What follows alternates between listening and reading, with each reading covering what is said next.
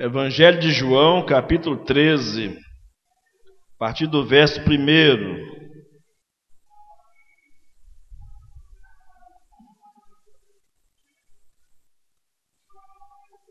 João, capítulo 13, a partir do verso 1 até o verso 17. Ora, Antes da festa da Páscoa, sabendo Jesus que era chegada a sua hora de passar deste mundo para o Pai, tendo amado os seus que estavam no mundo, amou-os até o fim. Durante a ceia, tendo já o diabo posto no coração de Judas Iscariotes, filho de Simão, que traísse a Jesus, sabendo este que o Pai tudo confiara às suas mãos, e que ele viera de Deus e voltava para Deus, levantou-se da ceia, tirou a vestimenta de cima e, tomando uma toalha, cingiu-se com ela. Depois deitou água na bacia e passou a lavar os pés aos discípulos e a enxugá-los com a toalha com que estava cingido.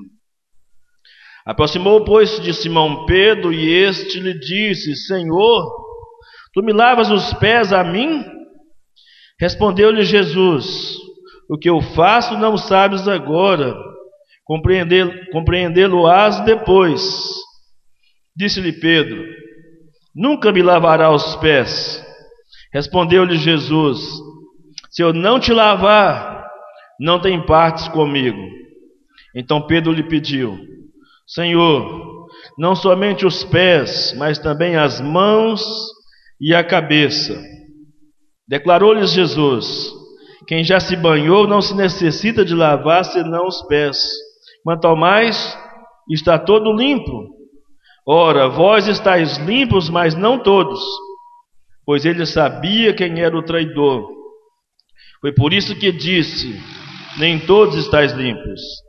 Depois de lhes ter lavado os pés, Tomou as vestes e, voltando à mesa, perguntou-lhes: Compreendeis o que vos fiz? Vós me chamais o Mestre e o Senhor, e dizeis bem, porque eu sou. Ora, se eu, sendo o Senhor e o Mestre, vos lavei os pés, também vós deveis lavar os pés uns dos outros, porque eu vos dei o exemplo, para que, como eu vos fiz, façai vós também. Em verdade, em verdade vos digo que o servo não é maior do que o, do que o seu senhor, nem o enviado maior do que aquele que o enviou. Ora, se sabeis estas coisas, bem-aventurados sois se as praticardes. Amém. Vamos orar. Nosso Deus, nosso Pai, te agradecemos pela tua palavra nesta noite e te pedimos que fale ao nosso coração Queremos ouvir a tua voz, apesar de nossas fraquezas, nossas limitações, apesar de nossas dificuldades em servir. Te suplicamos por graça e misericórdia que a tua palavra molde o nosso caráter, a semelhança de Jesus, para podermos ser melhores servos na casa do Senhor, ó Pai, e para as pessoas ao nosso redor. É a nossa oração em nome de Jesus. Amém. E amém. Irmãos, o tema para nossa, o título do nosso sermão, e o tema é ministério, e o, te, o título do nosso sermão é O chamado para servir é um chamado para fazer a diferença. Guarde isso no seu coração. O chamado para servir é um chamado para fazer a diferença. Como eu disse, esse mês a nossa ênfase é ministério. E ministério não é status. Ministério é serviço. A palavra ministério significa serviço. O ministro é um servo. Né? No Brasil é que os valores são invertidos. E as pessoas pensam em ministério como status como posição, como superioridade. E ministros, muitas vezes as pessoas vejam os ministros, inclusive no, na questão do governo, municipais, estaduais, os secretários, né, os ministros de governo federal, com posição elevada. Mas na verdade eles são serviçais do povo. Mas parece que o povo é, inverte esses valores e coloca-os numa posição de superioridade. Ao contrário da Bíblia. Na Bíblia, a palavra ministro significa servo. No Brasil, por exemplo, irmãos, pela lógica, só poderia ser chamado de doutor quem tivesse feito um doutorado, pela lógica. Mas no Brasil, quem faz bacharelado é doutor, seja em qual área que for, é chamado de doutor. Recentemente, né, há pouco mais de um ano, é, mesmo tendo sido formado em 2014, mas há pouco mais de um ano, me apresentei à Sociedade de Timóteo do Vale do Aço como psicanalista. Tenho desenvolvido um trabalho lá no consultório, no bairro Novo Horizonte. Né? Tenho sido chamado para fazer alguns eventos e aí agora eu virei doutor. De repente as pessoas estão me chamando de doutor Erisvaldo por aí afora, lá pela rede social, nos eventos. Né? Eu fui no bairro Morada do Vale ontem fazer um trabalho social e de repente eu estou vendo o carro de som pelo bairro, venha conversar com o doutor Erisvaldo aqui na praça. Eu falei, não estou acostumado com essa ideia. Mas no Brasil é assim. Né? Mesmo você tenha uma boa formação, mas se você não fez doutorado, não poderia ser chamado de doutor. Já que eles querem chamar, o que, não, o que importa é que você não perca a simplicidade, não perca a motivação, o interesse e o objetivo do seu trabalho. E sempre lembrar que a glória tem que ser dada para Deus. Se algum momento eu me perder nesse propósito, não terá valido de nada meu trabalho. Em lugar algum, nem na igreja, nem na escola, nem na clínica, nem nos trabalhos sociais, na vida de um modo geral, até mesmo na nossa grupo menor, que é a família, né, vamos dizer assim, de nada terá valido se nós não servirmos, se nós não servirmos, não vivemos para o serviço se não colocarmos a nossa vida à disposição do reino. Porque no reino, irmãos, nós somos todos servos. No reino de Deus não há distinção. Somos todos os servos. Você pode ter uma porção de títulos, uma porção de graduação, mas aquele que, aquela graduação, aquele título que mais vai referendar você no reino de Deus é o título ou é a posição de servo. É a posição de serva que te vai, vai fazer de você uma pessoa é, que vive para a glória de Deus. Isso que eu gostaria que você entendesse nesta noite. Por quê? Porque é comum, é muito comum a nós seres humanos queremos exatamente o contrário. E aparentemente não há nada de pecado nisso, né? De querer buscar o conforto, a posição, uma melhor condição de vida. Mas as pessoas já querem fama, já querem status, já querem poder, porque isso tudo vem junto em outras coisas mais, com os títulos e com as posições que nós adquirimos. Vivemos em uma sociedade, infelizmente, que é desejosa por ser servida e não para servir.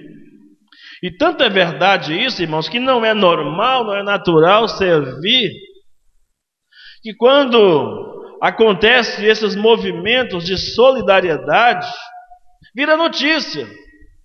Uma coisa que deveria ser uma prática constante, nossa, de servirmos as pessoas, mas no meio da crise, no meio da confusão, no meio dos problemas, então a solidariedade acaba se tornando notícia, assim como uma pessoa que acha uma carteira recheada de dinheiro e devolve, que para muita gente é, pode se tornar até uma reportagem e de repente se torna um caso assim espetacular.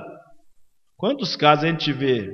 Glória a Deus pelos casos que a gente ouve por aí de irmãos, de pessoas que acharam uma carteira cheio de dinheiro, devolveram e ainda assim ficaram no anonimato. É, não veio nenhum repórter, não veio ninguém para poder botá-lo nas, nas redes sociais ou na televisão, por causa de um ato que deveria ser o comum entre as pessoas, entre os seres humanos. Muito bem, servir sempre vai ser um desafio para nós, exatamente por causa dessa tendência. Porque faz parte de nós o desejo, a vaidade, o orgulho, o querer ser servido, o querer ser visto pelos homens, mesmo a Bíblia dizendo que o que faz a sua mão direita não deve saber a esquerda, mas nós queremos notoriedade, de alguma forma nós queremos ser visto pelos homens. Nós queremos que as pessoas reconheçam o nosso valor, a nossa importância. Isso não combina com seguidores de Jesus. Nós, como seguidores de Jesus, devemos simplesmente servir, porque seria uma contradição alguém dizer que é servo sem servir, dizer que é cristão sem servir, sem imitar o seu Senhor. Porque a palavra cristão significa exatamente ser semelhante ao seu Cristo. E se tinha uma coisa que o seu e o meu Cristo tinha de sobra, era serviço. Ele nos deixou o exemplo. Ele disse aqui no texto que nós acabamos de ler, que ele deixou o exemplo de serviço. Ele disse: Vocês fazeis bem se praticardes estas coisas. Se fizerem essas coisas, e nós amamos, servimos, cuidamos dos outros, um dos outros, porque essa deve ser uma conduta normal de pessoas cheias do Espírito Santo. Pessoas cheias do Espírito Santo devem servir naturalmente como parte da vida. Como parte da nossa essência cristã, o serviço deveria ser marca registrada que revele o nosso amor uns pelos outros.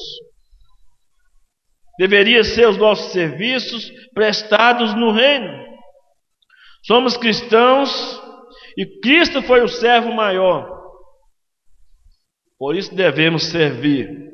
Não podemos deixar de servir, irmãos, porque o espírito do servo sofredor Marcos, o Evangelho de Marcos apresenta Jesus como servo sofredor.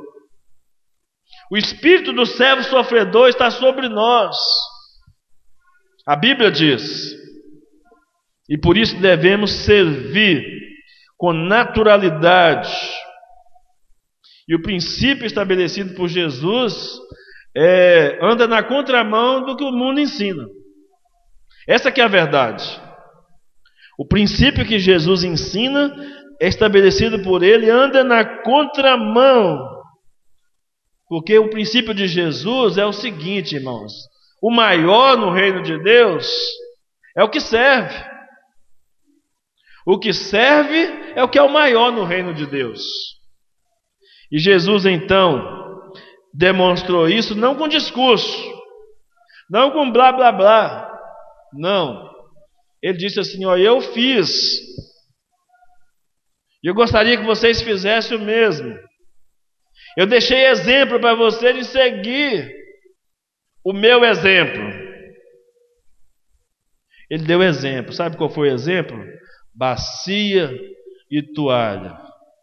Os instrumentos da humildade para servir. E como disse no começo, que o título é o chamado para servir é um chamado para fazer a diferença. Tem pelo menos quatro coisas importantes nesse texto que devem nos fazer pensar sobre o nosso serviço. Se o nosso serviço está fazendo diferença ou não na vida das pessoas. É para se pensar nessa noite. Se o que Deus colocou nas nossas mãos tem sido para abençoar pessoas ou tem sido para nossa glória pessoal ou só para satisfazer os nossos caprichos, nossos interesses pessoais. Devemos pensar nisso, nessa noite, e pensar nisso em toda a nossa caminhada cristã. A primeira coisa que me chama a atenção no texto, irmãos, é que quem quer fazer a diferença no servir precisa tomar a iniciativa. Quem quer fazer a diferença no servir, primeira coisa que tem que fazer, tomar a iniciativa. Há um outro nome que é dado para quem toma a iniciativa, a gente chama de voluntário.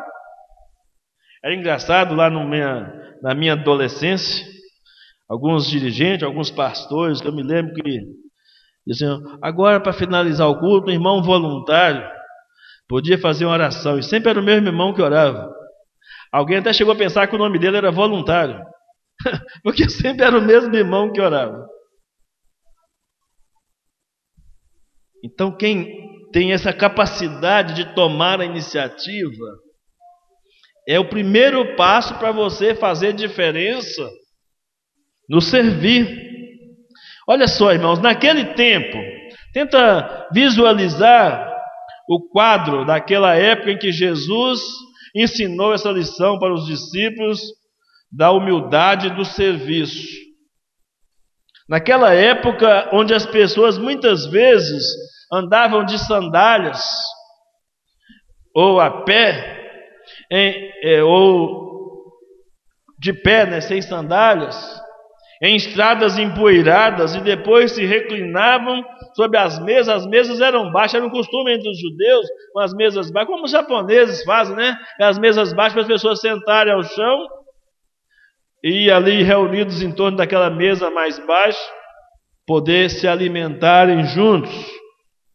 E eles se reclinavam sobre a mesa, agora fica pensando no, os pés longe, aliás, não muito longe do rosto uns dos outros, aqueles pés empoeirados, sujos, quem sabe alguns fedorentos, estavam ali prontos à mesa para comer.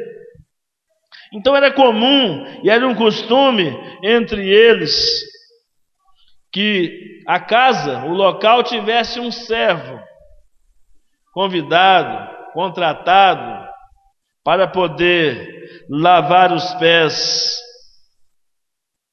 dos convidados antes do jantar. E naquela noite aconteceu algo errado. O servo contratado para lavar os pés não apareceu. Eu fico imaginando a cena, fico tentando olhar pela vidraça, pela janela, a cara de tacho né, de cada um dos discípulos, olhando uns para os outros pelos seus para os seus pés, cada um mais empoeirado do que o outro. Fico pensando lá, quem será que vai lavar os meus pés? Seria Pedro? Seria João?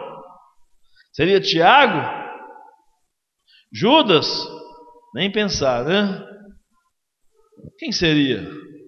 Aquele que tomaria a iniciativa para lavar os pés. Primeiro discípulo entra, olha o ambiente, olha no cantinho da sala, vê que tem uma bacia, vê que tem uma toalha preparada para o serviço, mas ele passa batido. Aí chega um próximo discípulo e olha a mesma coisa, assim foram passando todos eles diante da bacia, mas não há ninguém para lavar os pés, ninguém que se é, apresenta, ninguém que toma a iniciativa de lavar os pés.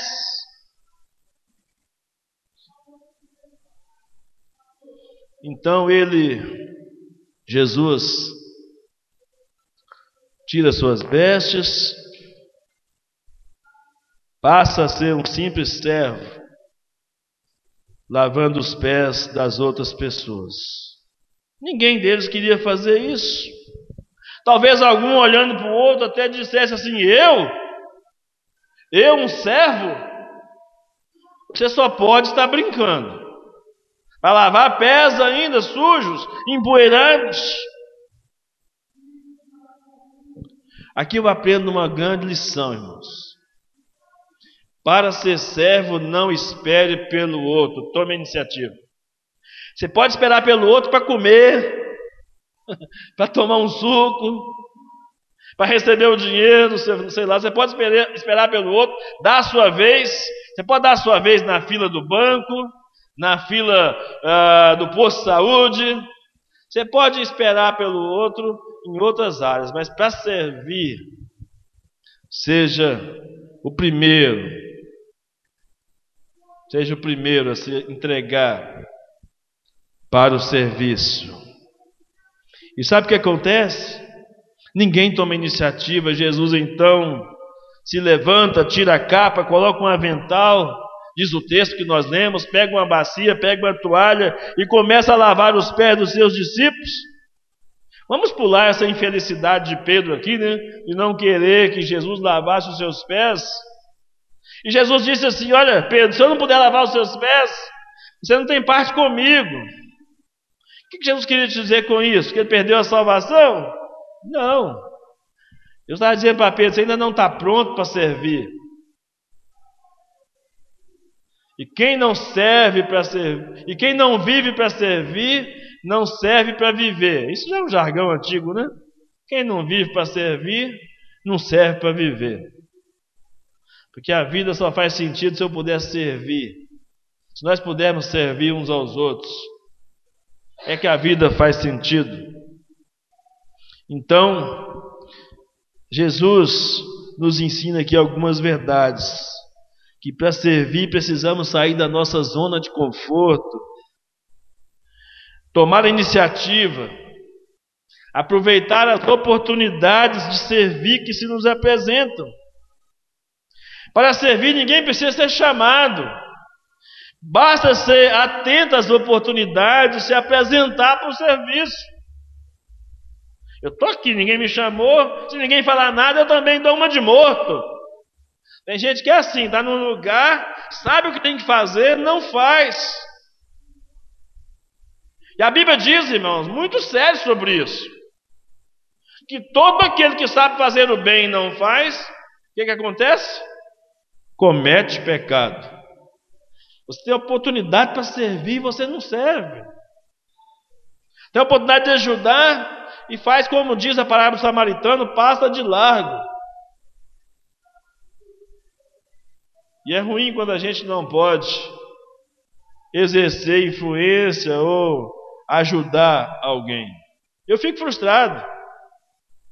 Toda vez que eu não posso ajudar alguém, se a pessoa não me cobra, o próprio Espírito Santo me cobra. Quando eu não posso servir, ou quando eu tenho uma outra coisa que foi mais prioridade do que servir o meu próximo, servir as pessoas ao meu redor. Basta apresentar para o serviço. A igreja e este mundo, irmãos, estão cheios. A igreja, guarde bem, a igreja e este mundo estão cheios de oportunidades para servirmos. O que basta é simplesmente tomarmos a iniciativa de ir, de se apresentar, de ser voluntário, de se envolver. Teve uma é, ocasião, um pouquinho mais adiante desse contexto, mas porém no Evangelho de Lucas, que Jesus disse que se você fizer só o que for mandado você fazer, se você faz só se for chamado para fazer, você deve considerar você mesmo como um servo inútil, porque só faz o que é mandado. Quem só faz o que é mandado é alguém que não toma iniciativa. Só tem uma pessoa que faz o que não é mandado. É o voluntário. Ninguém mandou, ninguém pediu, mas ele apareceu lá para fazer. O voluntário é capaz de fazer isso. O voluntário será sempre um servo útil no reino e não um servo inútil. Irmão, sabe qual que é a pior ordem de ser obedecida? Já ouviram falar qual que é a pior ordem de ser obedecida no reino de Deus? É aquela que não foi dada. É que você que tem que ter aquela perspectiva, aquela perspicácia melhor dizendo, de saber que você precisa fazer.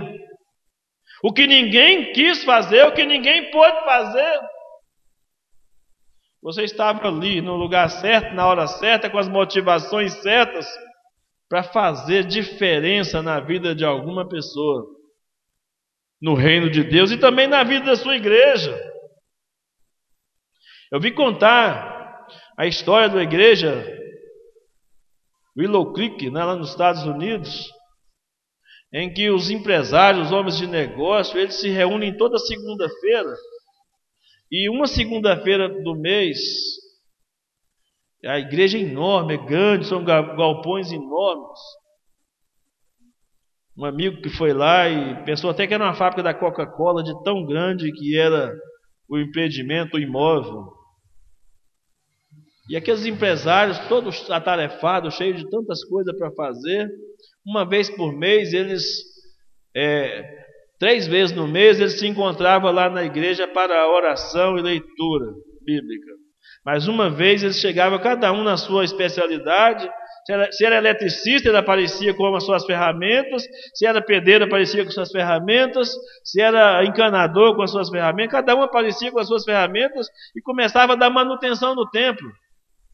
Assim a igreja evitava de ter gastos. Assim como as pessoas tinham habilidade para poder lavar banheiros, limpar os corredores da igreja, das classes. E a igreja então não precisava de desembolsar algum dinheiro nessas áreas. Se tinha algum dinheiro para gastar, gastava com mercadoria, com produtos. Mas a mão de obra, os irmãos, tão atarefados como aqueles empresários, engenheiros, eles uma vez por mês se dispuseram a dar manutenção no templo. Olha que o templo era grande. Muito grande. Então, voluntário é assim, irmãos. E aí tem gente que fala assim: não, pastor, eu estou aqui, eu estou disponível. Só me chamar. Tem gente que é disponível, mas não é disposto. Tem gente que é disposto, mas não está disponível. E tem gente que é disponível, mas não é voluntário. Ele é disponível, mas se ninguém falar nada, ele fica quietinho no canto dele. E na igreja, se tem um lugar que tem oportunidade de servir, é na igreja. Eu acho que não tem um outro lugar com maior possibilidade de você desenvolver serviço do que na igreja. Seja em caráter da estrutura, seja em caráter do relacionamento, de ajudar irmãos, de cuidar de irmãos nas suas necessidades, e seja em caráter de ser igreja fora dos portões abençoando, fazendo marcar a sua presença como igreja na cidade. Se tem um lugar, é onde você pode agir. Quando eu cheguei no bairro lá, Morada do Vale, me encontrei com a pessoa que era responsável do evento. Ela disse assim: Você é psicanalista, né, professor? Fiquei sabendo que você é pastor também. Isso é verdade? Procede? Eu disse, verdade. Aliás, sou mais pastor do que psicanalista. Falei com ela. Falei, glória a Deus, ela falou. Depois vim saber que ela também era evangélica, liderando aquele movimento de ação social no bairro Morado do Vale. E aí o que aconteceu? A presidente do bairro, bairro Bromédias, viu aquela posada e disse, pastor, eu preciso fazer esse negócio no Bromédias também. Aí me apertou. Precisa fazer esse negócio no Domésio também. Foi uma oportunidade que surgiu que agora está abrindo uma oportunidade para fazer no Domésio também. E a igreja vai ficar em evidência. E a glória será de Deus. Porque fazemos para a glória de Deus. Vê como é que Deus faz as coisas, irmãos. Quando a gente está voluntariando, ou seja, um voluntariado no serviço. Sabe o que, é que acontece com uh, uma pessoa uh, que não é voluntário? Ele fica esperando o comando de alguém para fazer. Mesmo ele sabendo fazer, ele não faz. Eu estava lá. É tipo aquele, é tipo aquele servo que recebeu uma moeda, um talento, e não desenvolveu o seu talento. Eu sabia fazer, sabia o que tinha que fazer, mas não fiz, preferi enterrar o meu talento. Era melhor não correr riscos do que simplesmente querer fazer. Tem coisa que a gente não sabe, mas. Tem coisa que a gente não sabe, a gente tenta, né? Outro dia mesmo eu tentei fazer um negócio, não deu certo.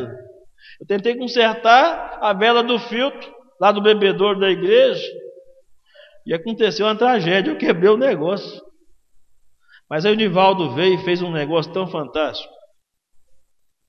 Que eu fiquei até sem graça do que eu não dei conta de fazer. Mas é isso, ele tem habilidade para fazer, mano. Sabe fazer e faz com maestria. Faz o que é melhor. Mas o Nivaldo deu tão certo nessa área de obra, porque nós dois temos o mesmo pensamento. Nós procuramos fazer o melhor. Eu tentei, não dei conta de fazer o melhor. Ele veio e sabia que eu gosto de fazer o melhor e fez o melhor que podia fazer. Desculpe eu estar usando o exemplo do Nivaldo, mas me lembrei aqui agora. Que eu tentei, eu tive a iniciativa, eu sabia que precisava trocar a vela do filtro, do bebedouro, fazia tempo. Assim, aí de repente me deu um insight um dia lá em casa, eu vou lá na igreja agora e vou trocar a vela do, do bebedouro. Só que o, a tentativa foi fracassada, ela quebrou. Mas, por outro lado, o Lenivaldo levantou e fez o serviço. Olha que maravilha. Eu me lembro no passado, uma pessoa, uma luz queimada na. Uma luz queimada na escada ali, que subia para cá. E tinha um irmão que todo dia que eu chegava para o culto, pastor, a luz está queimada ali, ó. Mas não é possível, gente. Passava o negócio queimado. Eu voltava de novo, o pastor, a luz está queimada ali. Irmão, o que você está fazendo? Você não trocou essa luz ainda, irmão? Pega uma escada, compra uma lâmpada. Se for problema de dinheiro, depois você paga um tesoureiro, mas vai lá e troca a lâmpada. Fica esperando pelo pastor, não. Vai lá e faz o serviço. O vaso está entupido, está sujo, sei lá o que for, vai lá. Nós temos uma pessoa responsável para fazer a limpeza da igreja, mas não dá conta de cercar tudo, não. Alguma coisa aconteceu lá, você faz. Depois você pode até fazer a crítica, se quiser fazer.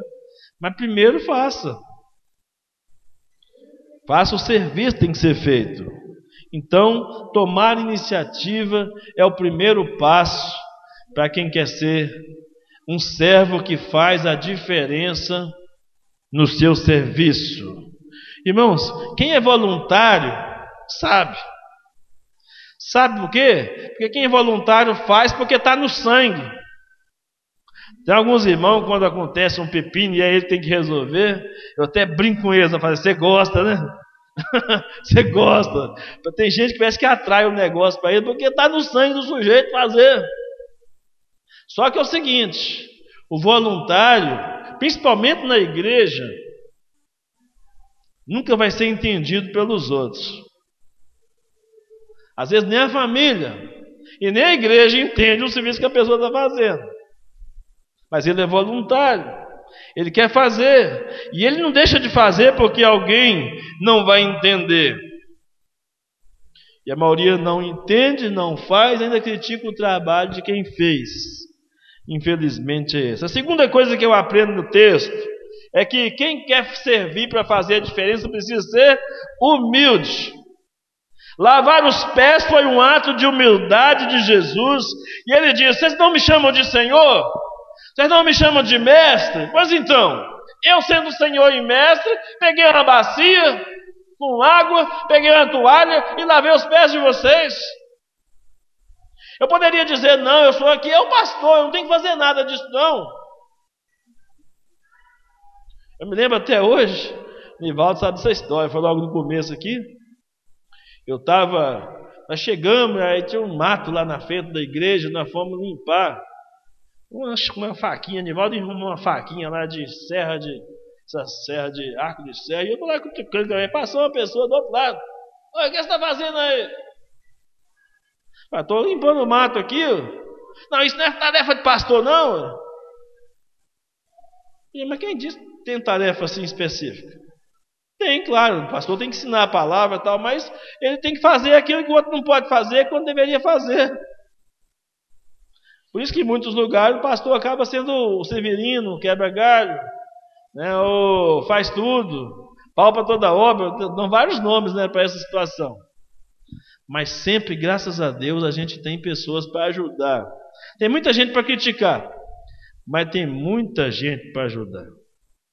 Me lembro até hoje, Nivaldo deve se lembrar disso também, na mesma esquina ali, olhando, a gente olhando os desafios que tinha para essa igreja para a gente fazer, um telhado todo quebrado, ele precisando trocar, remendar, sem nenhum dinheiro, nenhum tostão em caixa. Nivaldo me deu uma canseira danada. Deu uma ideia brilhante. Pastor, vamos descer essas teias tudo e vamos remendar elas. Olha só que ideia. Vamos remendar as teias até a gente ter dinheiro para poder.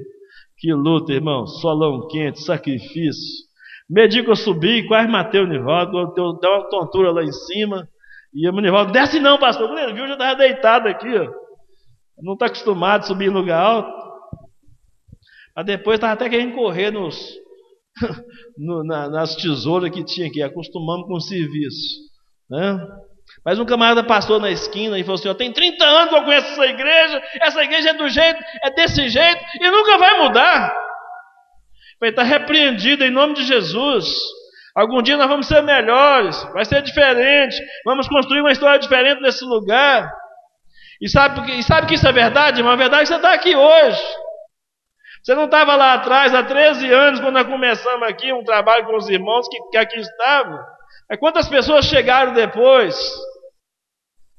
Eu sempre acreditei que era possível. E os irmãos que estavam comigo também acreditaram que era possível. Era um sonho sonhado por mais pessoas que vai se tornando realidade. Eu te convido a sonhar conosco. Por dias melhores para a nossa comunidade, para a nossa igreja. Eu te convido a sonhar. E não somente a sonhar, mas fazer parte da realidade. Entregando a sua, a sua vida ao serviço com toda a humildade. Sabe o que acontece, irmãos? Muitas vezes a nosso orgulho e a nossa vaidade nos impede de servir. Tem gente que acha que é incapaz de desentupir um banheiro entupido. Gente que é incapaz de limpar uma criança ou cuidar de um idoso que já não tem mais jeito, já está fazendo tudo na roupa. Mas que privilégio, que oportunidade que a gente tem para servir, para ajudar alguém. Nas mínimas coisas. Então, infelizmente, se o nosso orgulho, a nossa vaidade falar mais alto, irmãos, que vai acontecer é que a gente vai dizer assim: eu? Ou então tem gente que fala assim: tudo eu, tudo eu, né? Eu tenho que fazer esse serviço, pastor. Eu não nasci para isso, não. Eu nasci foi para brilhar e não para fazer esse tipo de serviço. Sabe, irmãos? As pessoas começam a pensar assim: fazer papel de besta, fazer sozinho, viver so, servir sozinho, ser chamado de escravo na igreja, ter negligenciado os meus direitos, não ter prestígio, não ter reconhecimento dos outros.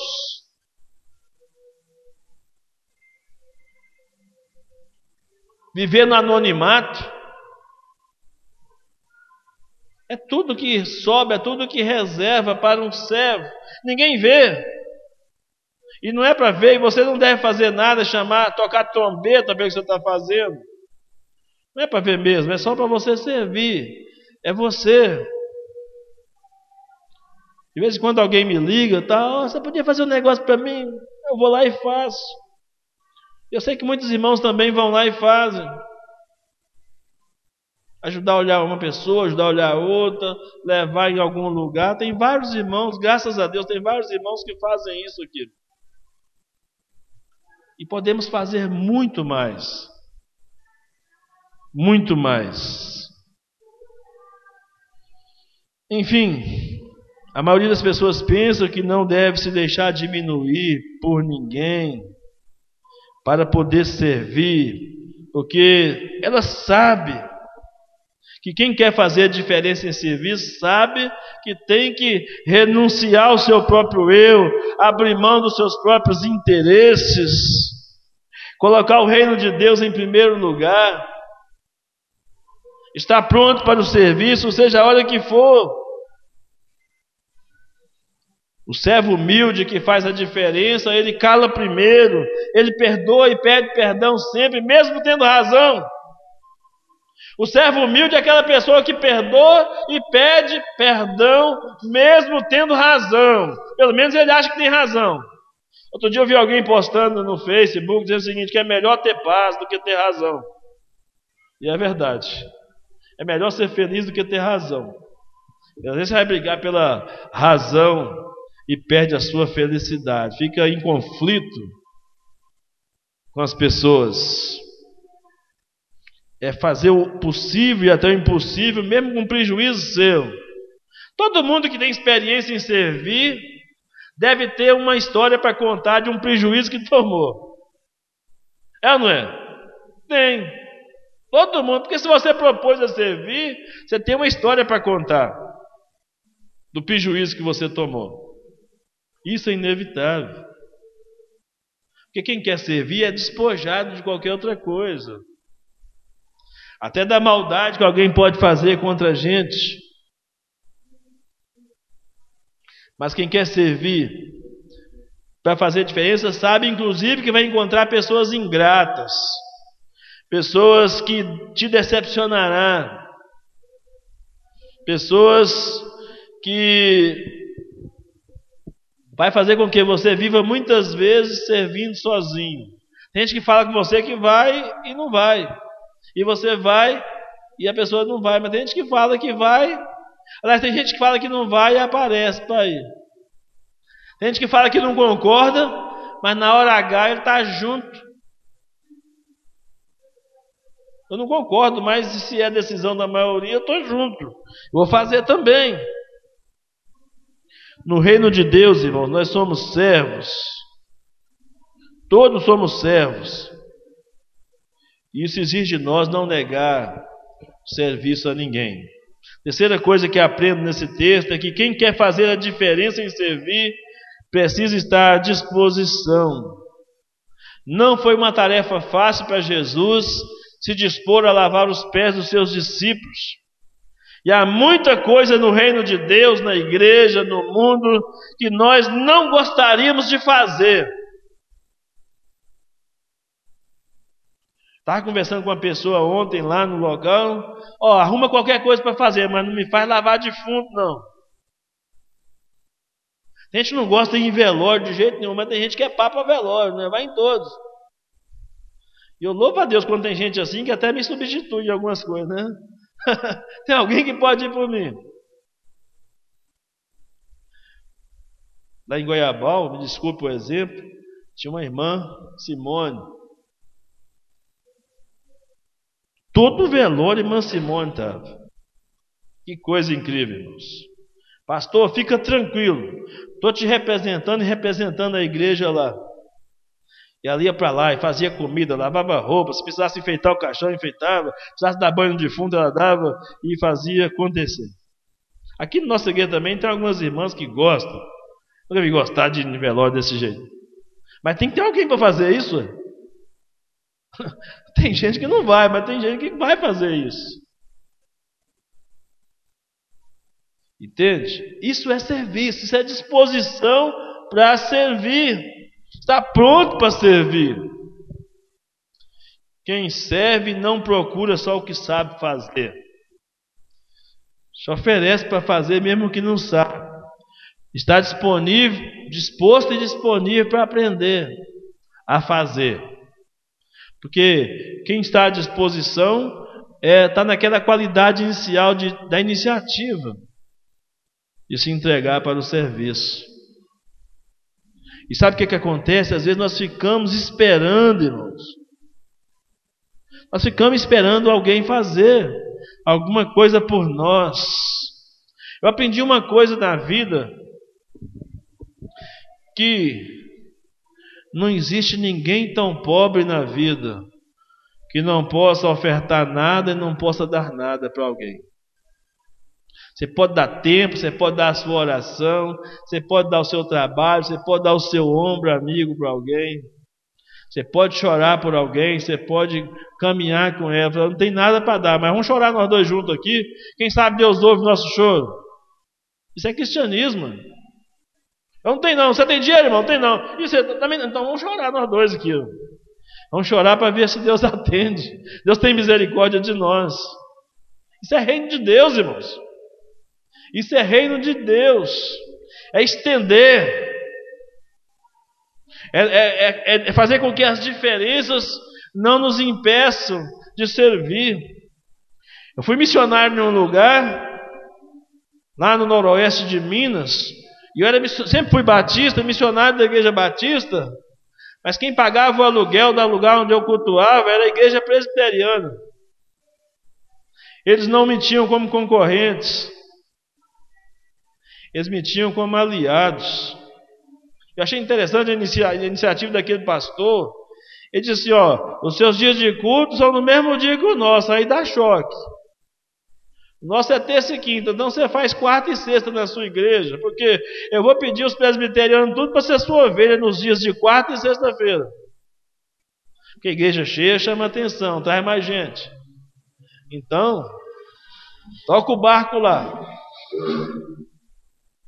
E eles pagavam o aluguel, me deram caixa de som, me deram bancos, me deram um monte de coisa, deram a presença, deram o amor, deram o carinho, deram demonstração do que é serviço. E que as barreiras denominacionais não eram impedimento para a gente servir. E aqui também nós devemos oferecer a outros irmãos. Mesmo nós tivermos alguma divergência doutrinária, alguma coisa, mas no serviço não tem divergência. Naquelas obras de evangelização não tem divergências. Nas obras de ações comunitárias não tem divergência. Podemos fazer juntos para a glória de Deus. Ou então temos de fazemos acepção de pessoas, isso não é reino de Deus. As diferenças denominacionais só nos diferenciam doutrinariamente, mas não podem nos diferenciar no amor cristão e no serviço que prestamos de uns para com os outros. Eu creio assim. Você pode até discordar de mim, mas eu creio assim. E tento praticar na medida do possível. Hernando Dias Lopes, um pastor, reverendo da igreja presbiteriana, disse o seguinte, irmãos: Muitas pessoas estão prontas a servir os outros se isto não lhe custar nada. Mas se há um preço a pagar, perdem logo o interesse. Jesus, por amor, foi à cruz. Ele se fez servo, agiu como servo, noite e dia serviu, pregando, ensinando, curando, perdoando, restaurando, serviu aos aflitos, aos doentes, aos chagados, aos tristes, aos enlutados. Jesus, quando olhou para Jerusalém, viu, teve compaixão deles como ovelhas que não têm pastor. A sua morte não foi a morte de um mártir. A morte de Jesus não foi a morte de um indefeso. A morte de Jesus foi a morte de um Salvador que voluntariamente se entregou por mim e por você, por nós. Por isso que eu gosto tanto, eu citei aqui domingo passado, né? E por isso que eu gosto tanto de 1 João 3,16. 1 João 3,16 eu amo.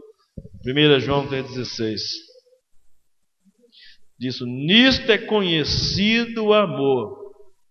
Cristo deu a sua vida por nós. E nós devemos dar a nossa vida pelos irmãos. Qual foi a última vez que você arriscou a sua vida por causa de algum irmão? Qual foi a última vez que você arriscou a sua vida por causa de algum irmão? Já passou por essa experiência? Se não, você perdeu um grande privilégio de servir, se arriscar em favor de alguém. E a última coisa, a última coisa que eu aprendo aqui no texto é que quem quer fazer a diferença em servir, precisa ser feliz no serviço. Feliz do que está fazendo. Acabamos de cantar agora há pouco, no serviço do meu rei eu sou feliz. Satisfeito e abençoado. Hino 410 do, do cantor cristão. Uma realidade para nós. Neste mundo, irmãos, que há muitas fórmulas de felicidade. Jesus ensina que feliz de verdade, feliz de verdade é aquele que serve. No verso 17 do texto que nós lemos, ele diz, verso 17 de João 13: Ora, se sabeis essas coisas, bem-aventurados sois se as praticardes. Vocês serão felizes se vocês puderem servir alguém. Maior felicidade não é para quem está sendo servido. Embora quando você serve alguém, ou muita, muita gente que você serve, você vê o, o brilho no olhar da pessoa, a felicidade de alguém que recebeu parte do seu serviço. Irmãos, há muitas pessoas infelizes na igreja, no mundo evangélico de um modo geral, pessoas que perderam o sentido do que é ser servo cristão, simplesmente porque não estão servindo, não tem nenhum projeto, não tem nenhuma parceria, não são instrumento de Deus para fazer diferença na vida de alguém. Eu falei daquela igreja lá, Willow Creek, nos Estados Unidos, não sei se é assim que pronuncia, né? O meu japonês não é muito bom, mas perguntaram a Bill Hybels, que é o pastor, era o, ele era o pastor dessa igreja, hoje não é mais. Alguém disse, mas você não tem vergonha, cara? Você é pago para ser o pastor e agora você utiliza de mão de obra voluntária de gente que já tem ocupação no dia a dia. Você não tem vergonha de utilizar voluntários na igreja? Sabe qual foi a resposta dele? Ele disse: Você e eu temos de convidar essas pessoas para que sejam usadas por Deus, de maneira que nunca imaginaram. Temos a oportunidade de capacitá-las para, para que desenvolvam dons que nem sabiam que possuíam. Podemos encorajá-las à medida que elas assumirem com coragem novos níveis de responsabilidade no reino, capazes de fazer seu coração transbordar. E temos de ver o olhar no rosto delas, quando perceberem que Deus as usou para tocar outro ser humano. Não, eu disse a ele: nunca me senti de fato culpado para convidar pessoas para serem voluntárias em nossa igreja. Nunca. Nunca. E aí ele disse: Nós fomos criados para. Nós não fomos criados para correr atrás do vento. Fomos criados para nos unir a Deus em uma missão. Ele diz: Como seria encostar sua cabeça ao travesseiro à noite e dizer: O que, que eu fiz hoje? O que, que eu fiz de produtivo no dia de hoje? Quantas pessoas foram tocadas e abençoadas no dia de hoje porque Deus usou a minha vida? De que forma eu fui parceiro de Deus naquilo que Deus estava fazendo ou naquilo que Deus quer fazer?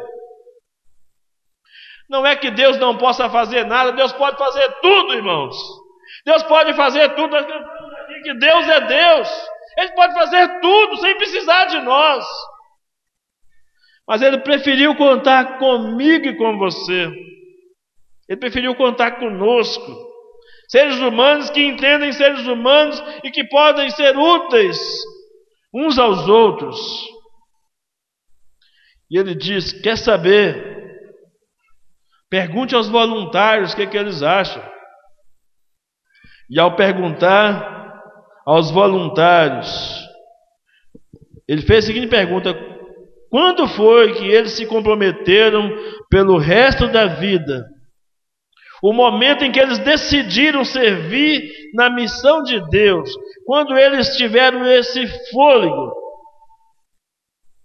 eles quase sempre apontavam um momento específico, que aquilo aconteceu naquele momento, eles dizem: senti o privilégio de que o Deus do céu e da terra me usa e descobri que não há nada neste mundo que se compare ao privilégio de um Deus tão soberano, de um Deus tão grande, de um Deus tão capaz, de ainda assim querer me usar, vasos de barro, como eu e como você.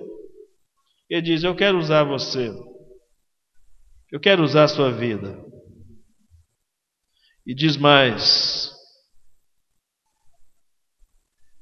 é algo que supera qualquer coisa que eu já experimentei nessa vida. O poder servir a Deus. E ele diz: o desejo de ser um agente de mudança no mundo está plantado no coração de todo ser humano. E esse desejo vem diretamente do coração de Deus. Podemos sufocá-lo com o nosso egoísmo, podemos silenciá-lo com a nossa conversa fiada, de competitivas exigências ou deixá-los para trás na rápida trilha que leva à realização pessoal. Ser espectador jamais se compara às emoções e aos, e aos, e aos arrepios de estar no centro da ação de Deus.